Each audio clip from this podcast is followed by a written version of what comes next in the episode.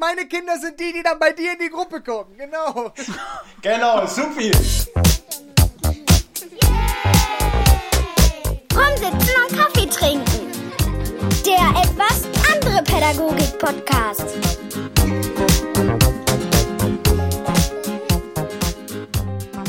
Damit ein herzliches Hallo und herzlich willkommen zur ersten Ausgabe von Rumsitzen und Kaffee trinken. Ich hatte kurz den Titel unseres Podcasts vergessen. Ich hätte ihn mir vielleicht aufschreiben sollen. Wir sind äh, Erzieher, haben alle den gleichen Beruf und haben uns alle über eine tolle Plattform kennengelernt, nämlich alle über TikTok. Und wir sind alle, glaube ich, zu äh, TikTok gekommen, weil äh, der Lockdown uns dahin getrieben hat, oder? Ja. Definitiv. Sozusagen. Nee, nicht ganz. Warum bist du zu TikTok gegangen, Anna? Äh, eigentlich, um meine Tochter zu stalken. Ah. Sympathisch, schön. Nein, ich habe ihr gesagt, ich folge dir und alles, was du dann äh, postest, sehe ich. Aber sie wollte gar nichts posten. Und dann habe ich halt immer mehr geguckt und dachte mir so, ach, so Lipsing kann ich doch auch. Wollte kein Schwein sehen und war auch ganz schlimm mit meinem alten Android-Handy und so weiter.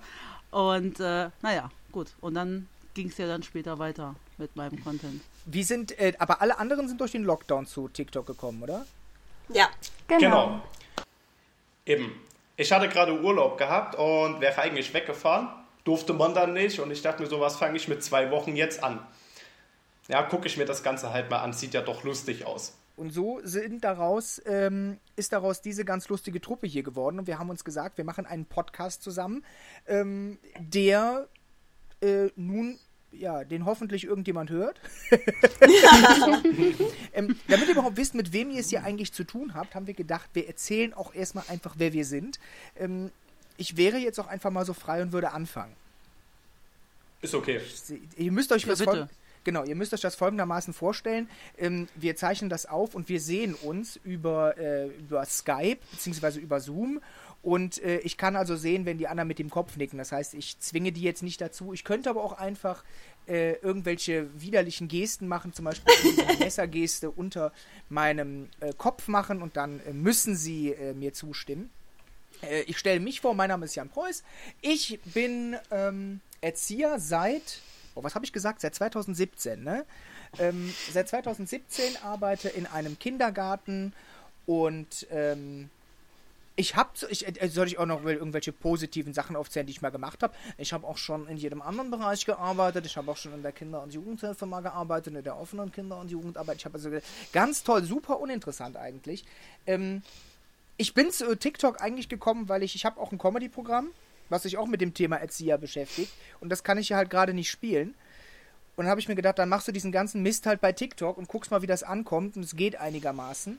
Ähm, und so bin ich überhaupt erst dazu gekommen, zu sagen, ja, ich versuche das Ganze mal mit TikTok und habe dann hier diese bescheuerten Menschen kennengelernt. Jetzt wäre gut, wenn jemand eine Frage stellen würde. Wir haben gesagt, dann stellen wir noch so zwei Fragen oder so. Und jetzt alle so. Ich habe ja, eine Frage. Du hast Ich eine habe eine Frage. Frage. Genau, wie bist du denn auf die Idee gekommen, die PIA-Ausbildung zu machen? Ähm, genau. Ich hatte, äh, das ist ein guter Einwand. Ich habe also die Ausbildung, diese praxisintegrierte Ausbildung gemacht. Ähm, das war relativ neu äh, bei uns an der Schule. Wir hatten einen Jahrgang vor mir, äh, der hat damit gestartet. Und dann hieß es, die machen das auch weiter bei uns an der Schule und es wurden halt erstmal ganz viel Vorteile aufgezählt. Ähm, hier, äh, ihr bekommt Geld ab dem ersten Jahr, ihr braucht kein Anerkennungsjahr zu machen, sondern das geht über die äh, drei Jahre Ausbildung verteilt und so weiter. Und dann haben sich eigentlich alle für diese PIA-Ausbildung gemeldet, weil ich das auch wesentlich cooler finde, weil du direkt in der Praxis bist und in meinen Augen am Ende mehr Praxiserfahrung gesammelt hast, als in dieser fachtheoretischen Ausbildung, wie es in jeder anderen Ausbildung eigentlich auch ist. Dann haben sie aber gesagt, ja nein, aber ihr müsst bedenken, äh, äh, das hat auch viele Nachteile. Und dann haben die erstmal die Nachteile aufgezählt, damit das bloß nicht so viele machen. Aber ich bin standhaft geblieben und habe gesagt, ich würde gerne diese Ausbildung machen. Und so bin ich in die PIA-Ausbildung gekommen. Ich kann das also nur jedem empfehlen, diese Ausbildung zu machen. Bleibt stark, wenn eure Lehrer äh, euch sagen, ja, aber denken Sie daran, dann müssen Sie, äh, dann bekommen Sie Geld, dann müssen Sie das unter Umständen versteuern. Nee, du musst nichts versteuern, weil du verdienst so scheiße wenig, da musst du überhaupt nichts versteuern. In welcher Einrichtung arbeitest du denn aktuell, Jan? Äh, ich arbeite aktuell in einem Kindergarten ähm, mit äh, Kindern von äh, drei bis sechs in einer, ähm, in einer Gruppe. Das heißt, wir haben auch, auch ohne Lockdown ein geschlossenes Konzept. Ähm, das ist allerdings nur teilweise geschlossen, weil meine Gruppenleitung immer die Türe offen lässt. Finde ich furchtbar, weil dann ist immer so eine Unruhe im Gruppenraum. Und es geht immer irgendwer stiften. Ist auch immer toll. auch immer die gleichen. Wo ar du, du arbeitest in einem offenen Konzept, ne? Ja, ist richtig. Ja.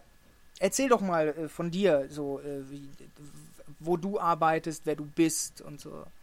Ja, dann mache ich mal weiter. Ich äh, heiße Daniela. Ich ähm, ja, bin 26 Jahre alt. Ich weiß nicht, ob das jemanden interessiert. Doch, ich ähm, finde das ganz interessant. Ich schreibe das direkt auf. Sehr schön, sehr schön. okay. Äh, ich arbeite äh, auch im Kindergarten als Erzieherin äh, mit Kindern von drei bis sechs. Ähm, wir haben auch eine U3-Gruppe, äh, die ist halt extra und äh, unser Konzept ist das offene Konzept. Also das heißt, die Kinder haben die freie Wahl zu gucken, wo möchte ich spielen, was möchte ich gerne machen. Äh, vom Kreativraum bis zum Baubereich, zur Werkstatt, Bewegungsraum, ähm, Musikraum, alles, alles ist da, Cafeteria. Ja. Aber momentan müssen wir halt, äh, müssen wir halt ein bisschen zurückschrauben wegen Corona und ja.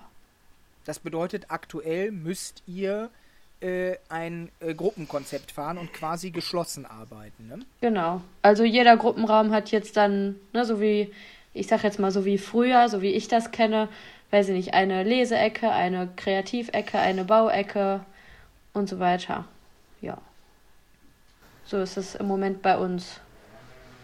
Ich habe auch eine Frage. Ist euer Kindergarten eigentlich ähm, auf einer Ebene oder habt ihr mehrere? Äh, wir haben, äh, warte mal, vom, also Keller, Erdgeschoss, erste Etage, zweite Etage. Ach krass. Ja. Und dann gehen die Kinder auch eigenständig hoch und runter, so wie sie Lust und Laune haben. Genau, normalerweise schon, aber jetzt halt. Ja, jetzt momentan nicht. nicht. Genau. Wie kann man denn da dann äh, überhaupt nachvollziehen, wer gerade wo ist? Also das, äh, das ist das, was mich am offenen Konzept immer wahnsinnig gemacht hat, ähm, dass da jeder rumlaufen konnte, wo er denn wollte. Und dann kommt eine Mutter, wo ist denn mein Kind? Ja, keine Ahnung, Alter, hier hast du einen Stadtplan, guck mal nach. Ich war es furchtbar. Ja, äh, für sowas gibt es Konzepte. Da, äh, ja, wir haben halt entschieden, dass wir zu den Abholzeiten uns im Mittagskreis zusammensetzen und die Eltern dann genau wissen, wo die Kinder sind. Also, ne, da musste jetzt keiner suchen. Also, das hatten wir vorher auch, das hat uns auch genervt. Äh, sowohl uns als auch die Eltern. Ähm, ja, und dann machen wir jetzt Mittagskreis und dann weiß jeder, wo sein Kind zu finden ist und ja, gut. Ja, aber das Kind darf doch jederzeit woanders hingehen. Dann ja, sagt klar, im Mittagskreis, ich möchte gern äh, in, äh, Achtung, ins Atelier. Wetten, wetten, euer Kreativraum heißt so? Nö. Nee? Ich dachte, ich dachte in, in, je, in, jedem offenen Konzept heißt jeder -mm. Raum, wo gemalt wird, Atelier. Okay, das ist sehr, nee, nee. scheint eine coole Kita zu sein.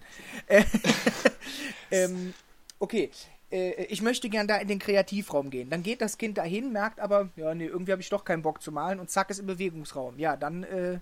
Ja, aber geht ja nicht. Wenn alle Gruppen zur gleichen Zeit Mittagskreis machen, in der Zeit von halb zwei bis zwei, wo die Abholzeit ist, dann kann keiner woanders hingehen. Ah, jetzt das ist dann das so. Verstanden. Genau, das ist dann so wie im Morgenkreis. Dann sind jeder, ist jedes Kind bei seinem äh, Bezugserzieher, also bei seiner Erzieherin in dem Raum. Und dann ist für eine halbe Stunde, äh, ja, so wie Morgenkreis angesagt, nur halt am Mittag.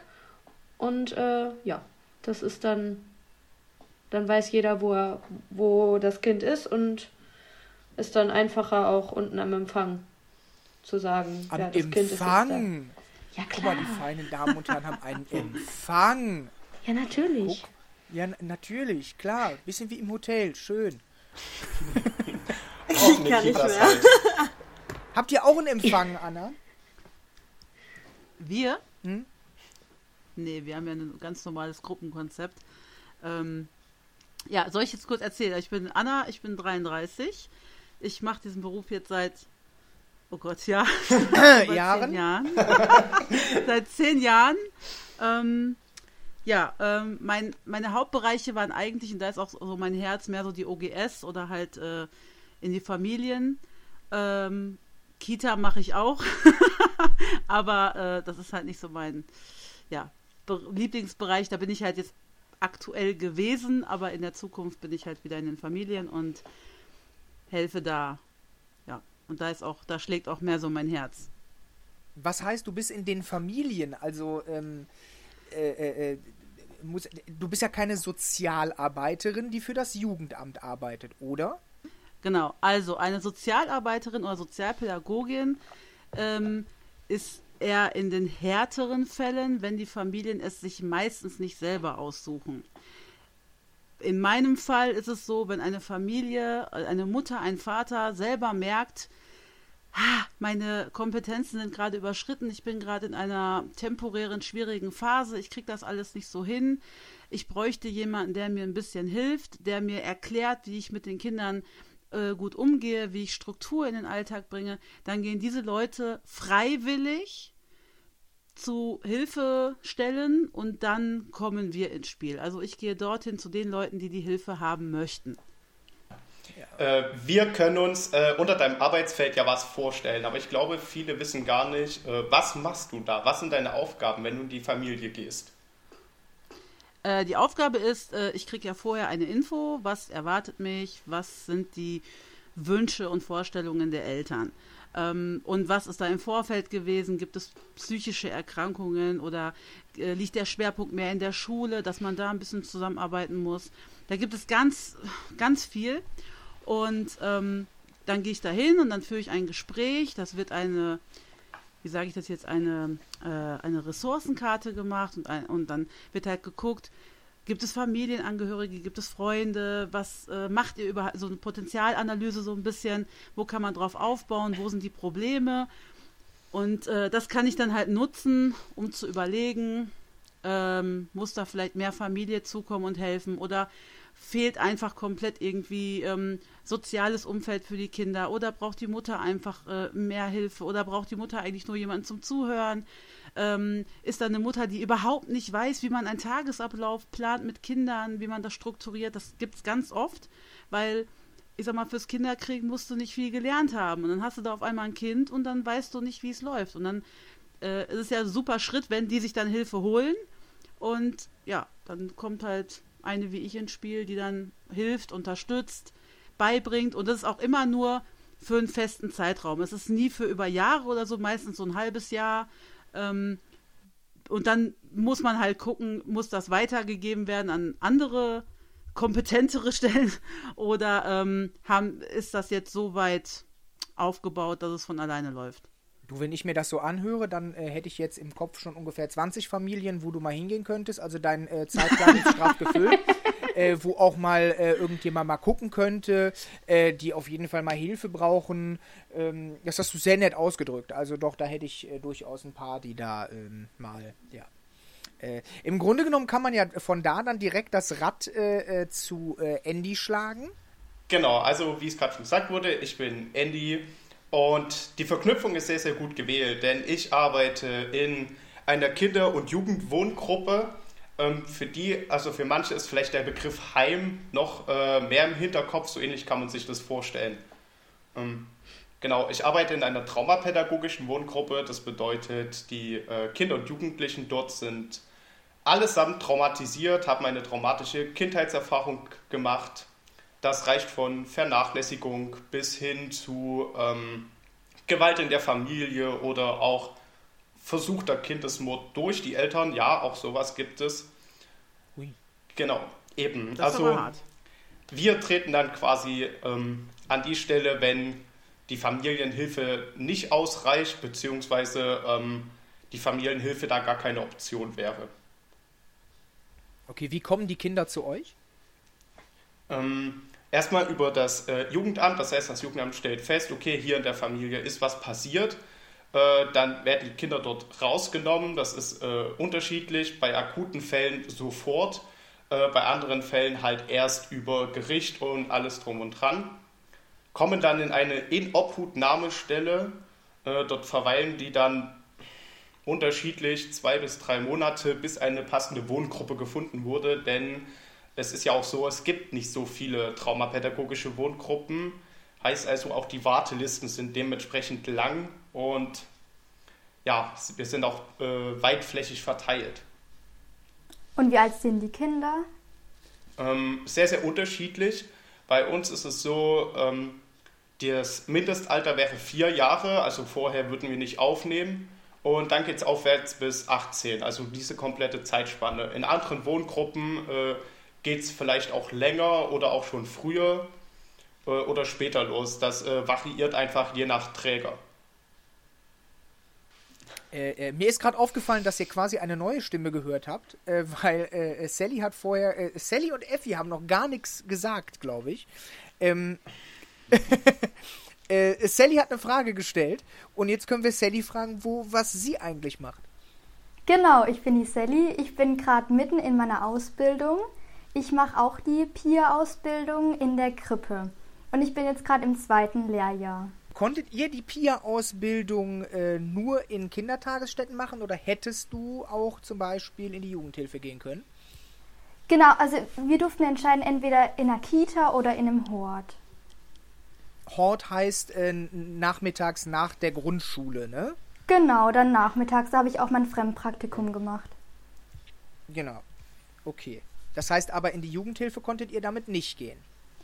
Nee, also in meiner Klasse ist jetzt keiner in der Jugendhilfe. Ich habe davor habe ich ein BFD gemacht, also ein FSJ im Kindergarten.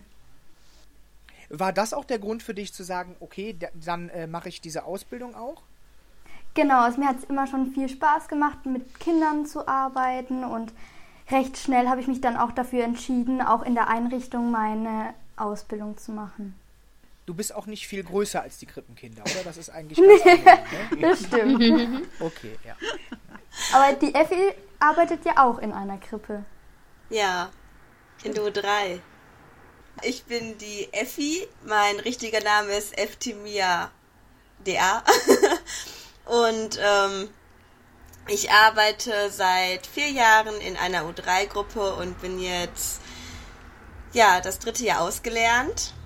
Ähm, ich bin 26 Jahre alt. Was ist der Unterschied zwischen einer Krippe und einer U3-Gruppe? Das Traurige ist, ich bin ja selber Erzieher, ich sollte es eigentlich wissen. das Traurige ist, ich weiß das auch nicht. Weiß ich kann das bis heute nicht ja, beantworten. Ja, ich hätte jetzt auch.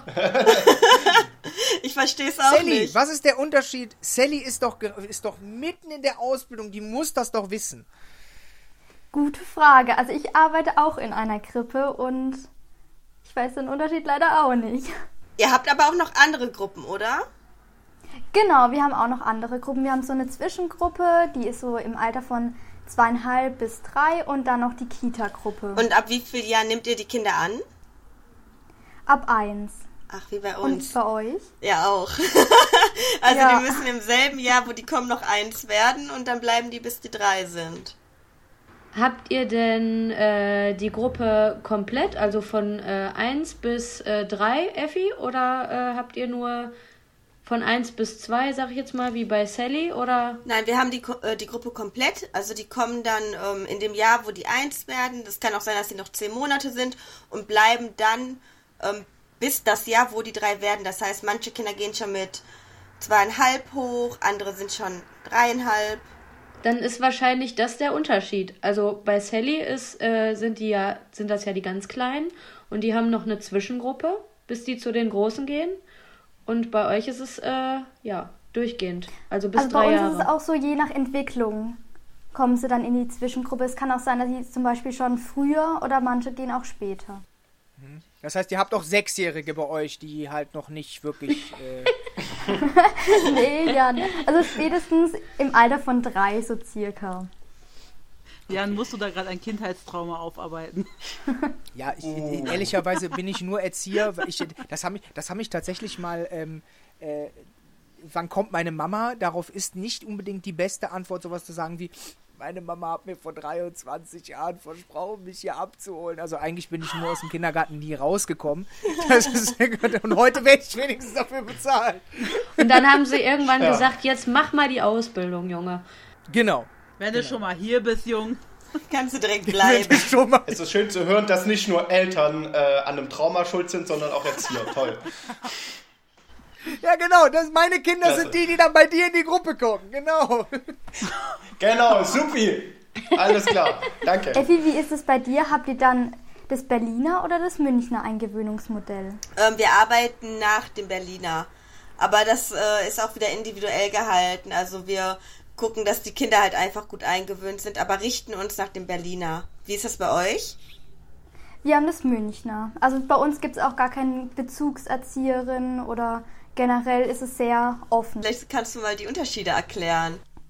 Genau, also vielleicht könnt ihr ja ganz kurz erklären, wie das Berliner Eingewöhnungsmodell abläuft, weil damit habe ich jetzt noch nicht so viel Erfahrung. Ja, also ich kann jetzt nur von unserer Kita erzählen. Wir ähm, arbeiten ja danach gerichtet, also wir arbeiten nicht direkt danach, aber bei uns läuft die Eingewöhnung halt so ab, dass die Kinder ähm, halt erstmal mit den Eltern kommen und ähm, bei uns in der Gruppe ist das auch so, dass wir keinen Bezugserzieher haben. Also ähm, wir legen die nicht vorher fest, sondern die Kinder suchen die theoretisch selber aus und dann ähm, wird die Zeit immer wieder etwas verlängert, bis dann irgendwann der Zeitpunkt kommt, wo die Eltern sich dann mal für 10 Minuten verabschieden und dann mal für 20 Minuten. So geht das dann immer weiter. Genau, und bei uns ist es auch so, dass die Eltern mit den Kindern zusammen zu verschiedenen Zeiten kommen. Zum Beispiel mal zum Snack oder mal morgens zum Morgenkreis oder zum Schlafen und irgendwann wird dann das Kind ganz eingewöhnt. Aber die Zeit her wird auch immer länger. Das bedeutet, äh, die du hast gesagt, die kommen zu verschiedenen Zeiten. Das heißt, die kommen auch zu, zu unterschiedlichen Zeiten am Tag rein. Genau. Also dann mal eine ganz doofe Frage, wie kann sich denn ein Kind an den Tagesablauf gewöhnen, wenn es mal um 8, mal um 10, mal um 12 äh, in, die, in die Kita kommt? Naja, ist doch logisch. Das erschließt sich doch von selber, wenn ein Kind doch nur Angewöhnung jetzt drei Stunden vormittags hat und das vier Tage, dann kriegt es ja immer nur die gleichen Zeiten mit. Eigentlich ist es gar nicht mal so blöd. Dann kann das Kind auch mal Kaffeeklatsch ja. und so weiter mitkriegen. Das finde ich super. Wir haben auch nach dem Berliner Modell, aber ich, auch so wie Effi, dieses Angelehnte. Eigentlich ist es mehr am Kind orientiert. Wir haben ganz oft auch Kinder, die beim ersten Mal sagen, tschüss Mama, du kannst ja. gehen. So, da bleiben die am ersten Tag schon ihre vier Stunden und wir sagen dann zu den Eltern, gehen Sie mal, wir rufen Sie an, wenn was sein sollte. So, oder bleiben Sie in Rufweite, setzen sich ins Auto. Also ich glaube, man sagt immer nur angelehnt, weil ähm, ja, genau. so richtig strikt daran halten. Kinder verhalten sich nicht nach Büchern. Ist halt so. Nee. Das, das klingt so ein bisschen daran, als würden die Kinder schon direkt zu Beginn an Schichtarbeit gewöhnt werden. Da bist du da mal da, da, da, da, da, ja, alles du, klar. Andy, es, es gibt 24-Stunden-Kitas. Ich weiß zwar nicht so ganz, Find wie das mega. ablaufen soll. Ich finde das zum Kotzen. In Hamburg gibt es eine. Warum findest du das mega? Das interessiert mich.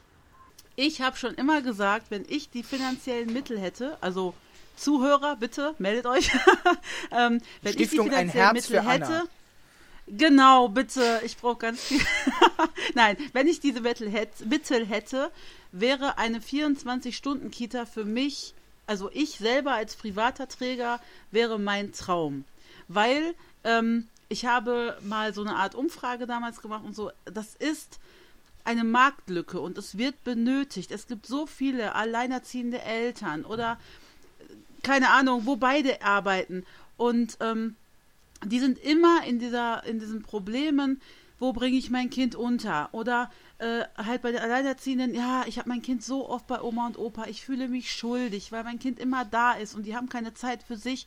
Und so eine 24-Stunden-Kita, wo du dann weißt, ey, ich arbeite Nachtschicht, ich bringe mein Kind da abends hin und hole es morgens um 10 ab, wenn ich geschlafen habe ein bisschen. Ähm, und du bist niemandem was schuldig, äh, in de, also in deinem privaten Umfeld.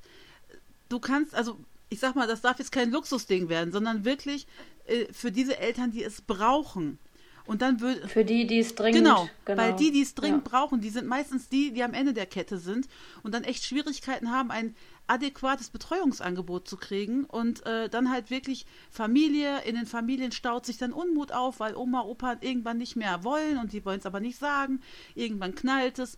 Also, das wäre für mich also ich finde es super. Wenn man es dann noch kombiniert mit Senioren zusammen, das Alt von äh, Jung lernt und ein paar Tiere dabei. dabei. cool. Also das ist so. Das wäre mein also Traum. Das ist sehr teuer, da braucht man auch, da braucht man, glaube ich, gar nicht drüber nachzudenken. Aber das ist, ähm, ich finde das mega. Gibt es viel zu wenig. Ja, kann ich dir recht geben. Wenn du sagst, es ist sehr teuer, das Problem ist ja, mit einer Kita kannst du generell schon mal kein Plus einfahren. Auch wenn das einige Träger äh, versuchen. Liebe Grüße an der Stelle an mein. ähm, und ähm, ich wüsste da auch so ein paar. ähm, Nein. ich sag jetzt auch nicht, äh, wo ich arbeite. Ähm, aber äh, äh das bedeutet, ähm, also es ist eine reine Investitionsgeschichte. Also du, würd, du würdest niemals damit auf Null kommen.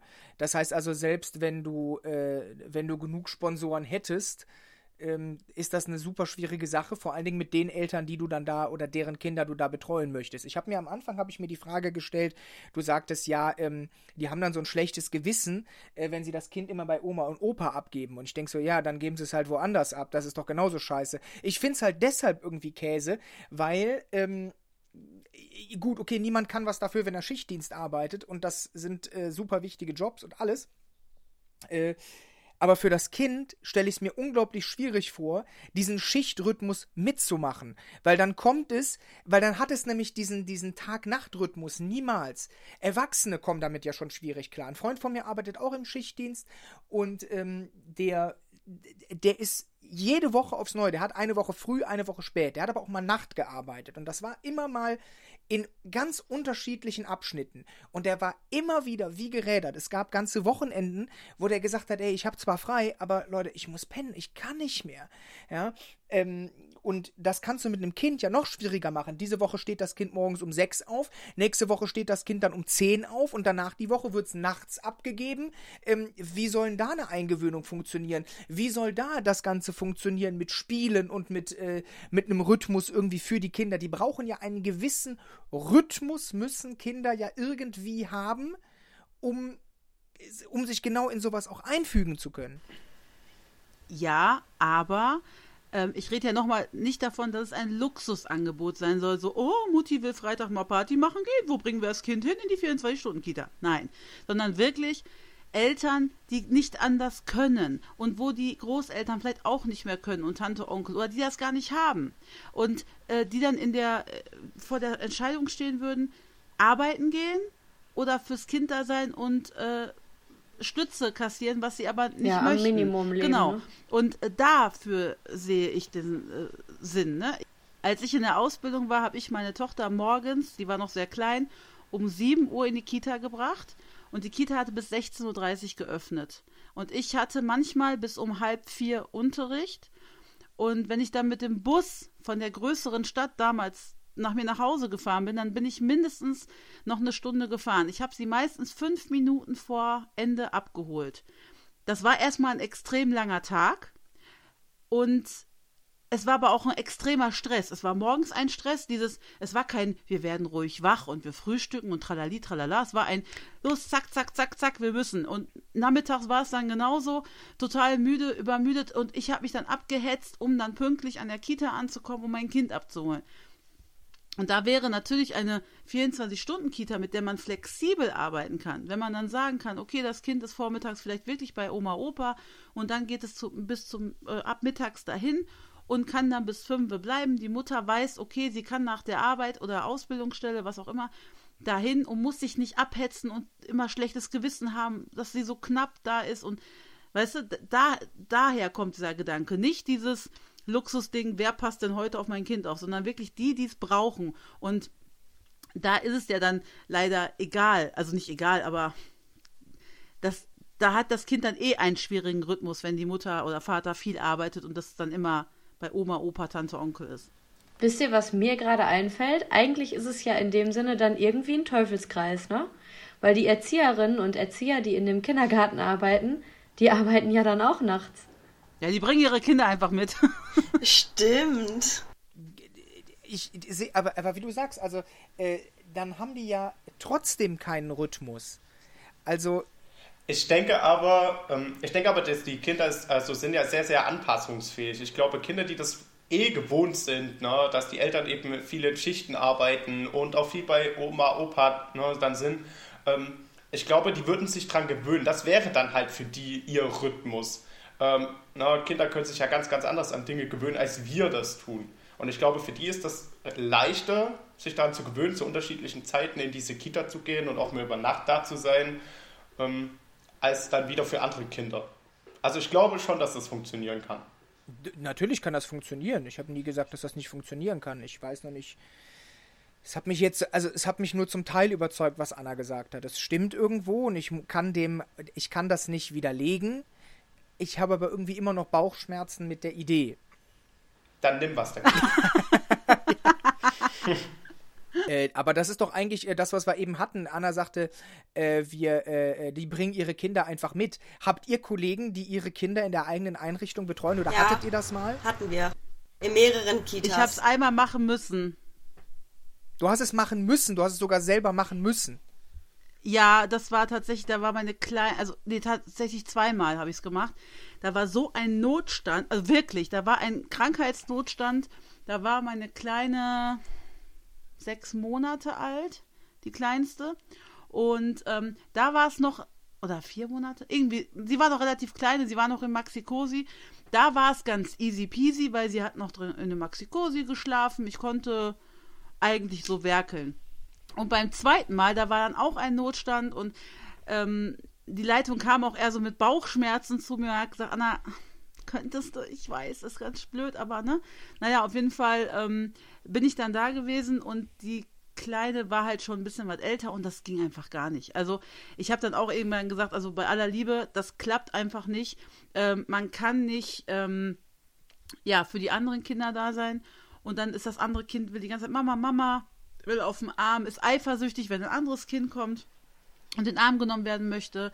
Äh, das also für mich überhaupt nicht kompatibel. Das habe ich auch danach nicht nochmal gemacht, weil es einfach ja nicht klappt. Man kann nicht beides sein. Also ich kann es nicht sein. Ich habe eine Frage. Darf man mit dem eigenen Kind in einer Gruppe arbeiten? Weil ich kannte das bis jetzt immer so, dass man in der eigenen Gruppe das eigene Kind gar nicht betreuen darf. Nee, bei uns auch nicht. Es war ja, ich habe meins ja nur mitgebracht. Ja, das hatte ich verstanden. Ich wollte nur fragen, ob man das generell eigentlich machen darf. Also bei uns ist es nicht erlaubt. Bei uns auch Also nicht. bei uns ist das auch so. Ich glaube schon, oder? Ich glaube, da gibt es keine feste Regel. Ich glaube, ähm, das macht jede Einrichtung irgendwie unterschiedlich. Es gibt auch Einrichtungen, die komplett sagen, das machen wir nicht. Also, weißt du, ähm, nur es ist halt nirgendwo festgelegt, weil im Grunde spricht ja rein rechtlich nichts dagegen. Du bist Erzieherin, du betreust ein Kind. Ob es dein eigenes ist oder ein fremdes, ist erstmal völlig egal. Das ist der reine Stand des Rechts. So, ähm, dass es dann super schwierig werden kann, weil genau das, was die Anna gesagt hat, das habe ich nämlich auch schon erlebt, dass dann die, äh, die Kinder super häufig, ähm, was heißt super häufig, die sehen in dieser Person immer ihre Mutter, die können gar keine Erzieherin darin sehen. Das sollen sie ja auch gar nicht. Ähm, und genau da besteht dann die Schwierigkeit. Selbst wenn das Kind in einer anderen Gruppe war, ich habe das tatsächlich mal mitbekommen, da hatte die Leitung das eigene Kind in der Einrichtung und die Leitung ist ja freigestellt vom, oder zumindest oft freigestellt vom Gruppenalltag, dann ist das Kind mehr im Büro gewesen und hat sich tatsächlich da mit der Mama dahingesetzt und die Mutter hat das auch noch mitgetragen, ähm, als in der Gruppe zu sein. Also Unprofessionalität sondersgleichen. Ich finde es super schwierig, das Kind in der eigenen Einrichtung zu betreuen. Ja, ich, also wir, also die Träger, die ich hier kenne, die machen das alle so und die gehen sogar so weit, dass auch ähm, Geschwisterkinder getrennt werden. Das machen wir auch. Geschwisterkinder trennen. Finde ich auch persönlich gut, muss ich echt sagen. Obwohl, ich, na, Einzelfall. Ich ja. wollte gerade sagen, Einzelfall. Ich würde es fast individuell machen. Also ich kann mir, wir haben auch, ähm, wir machen es so, also oder anders. Es ist so gut wie noch nie vorgekommen, dass Geschwister unbedingt in einer Gruppe sein wollten. Wegen Corona haben wir dann äh, im ersten Lockdown ähm, die Gruppen ja komplett neu irgendwie zusammengewürfelt, um so wenig wie möglich Infektionsketten zu haben. Das bedeutet, wir haben äh, Kinder einer Familie in eine Gruppe gesteckt, ähm, damit, wenn irgendetwas ist, damit nicht gleich zwei Gruppen geschlossen werden müssen. Das ergibt ja auch noch irgendwo Sinn. Aber ansonsten haben wir das eigentlich nicht gemacht. Ähm, aber wie du sagst, Einzelfall, äh, genauso habe ich es auch schon erlebt, dass, äh, ha, nee, ha, ich lüge, mir fällt gerade ein. Wir haben sogar äh, äh, äh in der, in der äh, gegenüberliegenden Gruppe sind ähm, Zwillinge. Doch, das kann ich erzählen. In der gegenüberliegenden Gruppe sind Zwillinge und wenn die sich natürlich gut verstehen, ähm, dann kann man die auch durchaus mal in einer Gruppe lassen. Also Zwillinge sind bei uns auch eigentlich immer zusammen ich weiß nicht, also es ist jetzt nicht vorgegeben, dass die zusammen sein müssen, aber bei uns war es bis jetzt immer so, dass die Zwillinge immer in einer Gruppe waren. Ich kann mir vorstellen, in einem hypothetischen Fall, wenn da jetzt Zwillinge sind, wovon der eine oder die eine total ruhig ist und das andere Geschwisterkind sehr ähm, forsch und keine Angst hat, ähm, dass dann das eine Geschwisterkind immer das Gefühl hat, es müsste das andere beschützen und das andere verkapselt sich dann in der Rolle des beschützten Geschwisterkindes. Und ähm, da wäre es rein hypothetisch, glaube ich, ganz gut, die dann doch zu trennen, weil das eine Geschwisterkind dann ähm, nicht mehr diese Rolle des Beschützers hat und das andere aus sich herauskommen kann und eigene äh, Erfahrungen, eigene positive Erfahrungen machen kann und sich selber stärken kann und den Charakter halt entwickeln. Äh, ich glaube aber, dass das bei uns, äh, also im offenen Konzept sowieso nochmal ein, anderer, ein anderes äh, Thema ist, weil ähm, selbst wenn die in einer anderen Gruppe wären, sag ich mal, können die sich auch im Bewegungsraum treffen und dann sind die eh die ganze Zeit. Ja gut, Zeit offenes zusammen. Konzept, ja. Ne? Also es geht da eigentlich nur, ja, also es geht eigentlich da nur um, um den Morgenkreis und um die Entwicklungsdokumentation und ja. Ja, bei also, uns gibt es zum Beispiel auch nur eine Gruppe wollte ich gerade fragen an die Sally, wo äh, Dani gerade äh, Dokumentation sagt. Ihr habt gar keine äh, Bezugserzieher? Nee, wir haben gar keine Bezugserzieher. Das ist so, dass jede pädagogische Fachkraft für jedes Kind zum Beispiel auch beobachtet, ähm, Entwicklungsgespräche führt. Also das ist wirklich individuell bei uns. Und es wird, und, gibt gar niemand, der da wirklich. Und ihr macht dann jetzt zu dritt oder zu viert, für ein, also für mehrere Kinder, auch alle die Bildungsdoku und. Also wir machen es so, jeder füllt einen Beobachtungsbogen aus und genau, und eine Person wird dann ausgewählt, die dann die verschiedenen Beobachtungsdokumentationen zusammenfasst für das Elterngespräch. Also es ist so, dass jede, jeder für jeden eigentlich sozusagen. Dass jeder für jeden zuständig genau. ist. Genau ich hätte da jetzt halt die Angst vor, kennt man ja, so wenn, wenn jeder für jeden zuständig ist, dann denken alle, ja gut, das macht dann der, das macht dann der und hinterher macht's keiner. Wäre jetzt meine Sorge. Nee, also bei uns klappt es eigentlich recht gut. Und es wird dann auch immer ausgemacht, zum Beispiel kurz vor dem Geburtstag.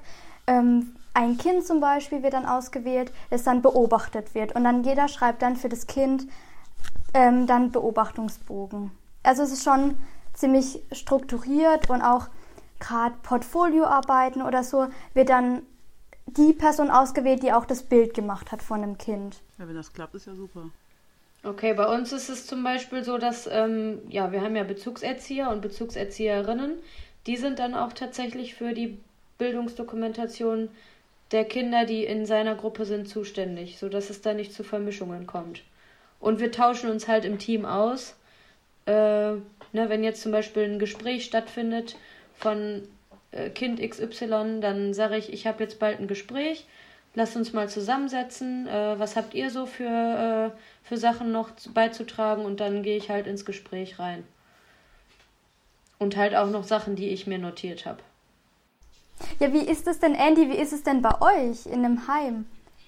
Macht ihr auch sowas oder macht ihr sowas überhaupt nicht? So Dokumentation oder Portfolioarbeiten? Ähm, Dokumentation äh, anders. Also wir haben Tagesdokumentation, das heißt, wir müssen halt aufschreiben, was jeden Tag bei uns in der Wohngruppe passiert ist, was die einzelnen Kinder gemacht haben, ob es irgendwelche Vorfälle gab und ähm, vielleicht auch, wenn wir eine Vermutung haben, äh, wodurch wurde das jetzt ausgelöst, was hat das Kind den Kind, also das Kind den Jugendlichen angetriggert. Äh, je nachdem, das müssen wir jeden Tag schreiben. Äh, dafür kannst du schon mal eine gute Stunde einplanen. Das dauert, weil es soll ja auch möglichst ausführlich sein. Und ansonsten äh, Portfolioarbeit haben wir keine.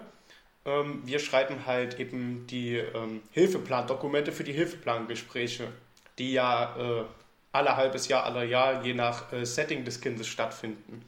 wo dann halt drin steht, welchen Fortschritt die gemacht haben, wo gibt es noch Schwierigkeiten und welche Maßnahmen ähm, noch empfohlen werden. Ihr dürft tatsächlich Vermutungen, du hast das gerade genauso gesagt, äh, Vermutungen in diese Dokumentation schreiben, weil genau das dürfen wir ja nicht. Genau, wir, schrei wir schreiben Vermutungen rein. Das muss halt auch als diese gekennzeichnet sein. Es könnte sein, ähm, also du schreibst ja auch eh dazu, wer die Dokumentation geschrieben hat. Dein Name steht ja da.